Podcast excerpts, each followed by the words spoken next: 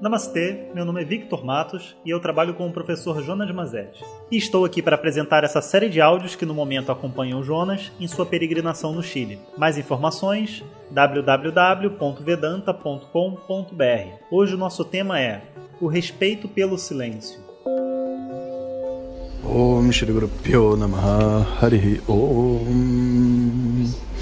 Olá pessoal, um bom dia a todos. Hoje eu gravo para vocês de um café numa cidade aqui bem pertinho de Porto Varas, um café bem jeitosinho, onde estou tomando um chocolate quente. O tema de hoje é a importância de respeitar o silêncio seu e do próximo. E esse tema é muito importante porque nas nossas relações pessoais a gente muitas vezes desconsidera a nossa necessidade pela nossa individualidade. Muitos relacionamentos terminam que são baseados assim numa insegurança, numa carência, porque as pessoas não têm condição de dar a outra pessoa a oportunidade dela ser ela mesma.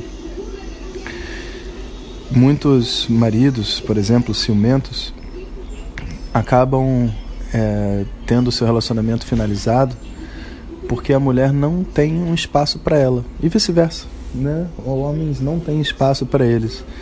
E as pessoas muitas vezes confundem isso com a pessoa estar tá interessado em uma outra pessoa ou viver uma outra coisa na vida dela, assim, não só um outro relacionamento, mas tipo, você dá mais atenção ao seu trabalho do que para mim, você dá mais atenção aos seus amigos do que para mim.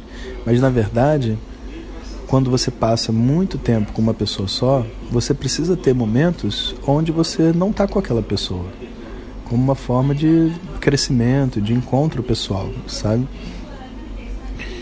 E, e isso permite também que você entenda quais problemas que você carrega que são seus e quais problemas que são do outro.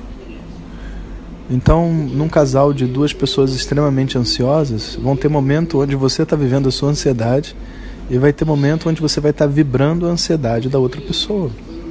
E não tem nenhum problema desde que eu saiba que a ansiedade não é minha.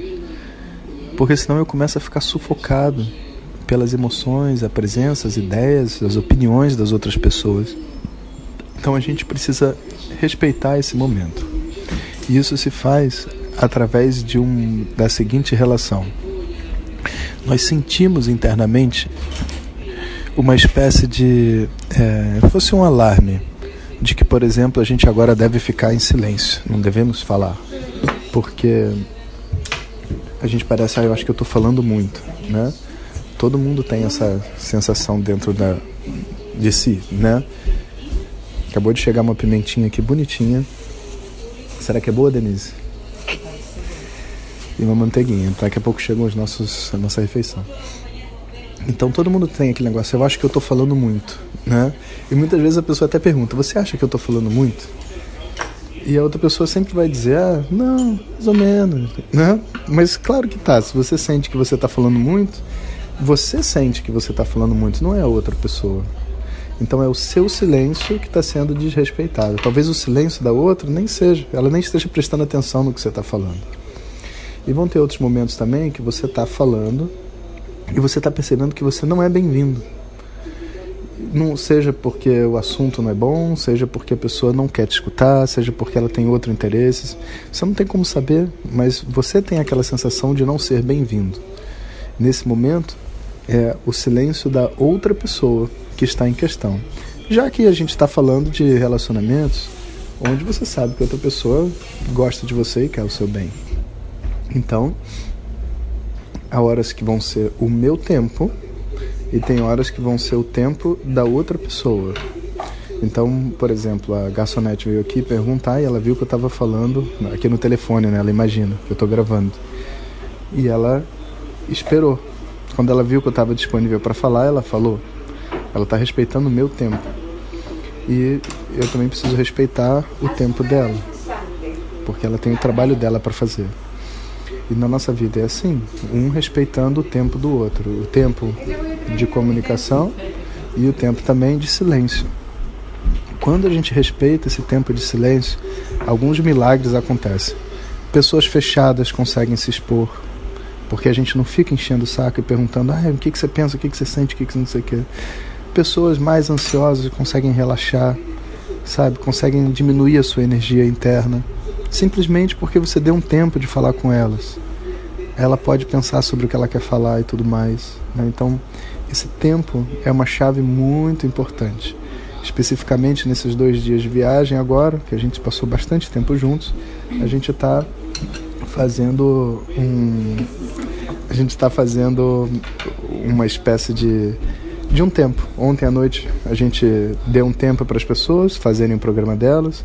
Hoje, nessa pausa do almoço, está cada um no seu tempo, né, buscando o que quer comer em pequenos grupos, porque viver em grupo o tempo todo é desgastante. Mas por que, que é desgastante? Porque cada um não tem o seu tempo. Se a gente cria o nosso tempo e a gente se reencontra, é uma alegria, é um privilégio. Então, vamos refletir sobre isso, né, incluir essa noção do que é o meu tempo e do que é o tempo do outro, a necessidade do silêncio de cada pessoa, né, para que a gente possa viver em mais harmonia. Um bom dia a todos.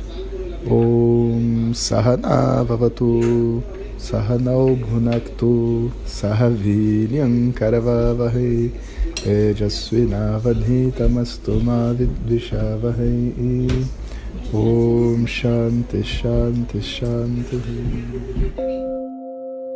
Obrigado a todos e fiquem ligados. Se você deseja receber diretamente nossas mensagens no seu WhatsApp, clique no link que enviamos junto com o áudio. Se você não recebeu, peça para quem te encaminhou este áudio. Mais informações www.vedanta.com.br. Até o próximo áudio. Om Tat Sat.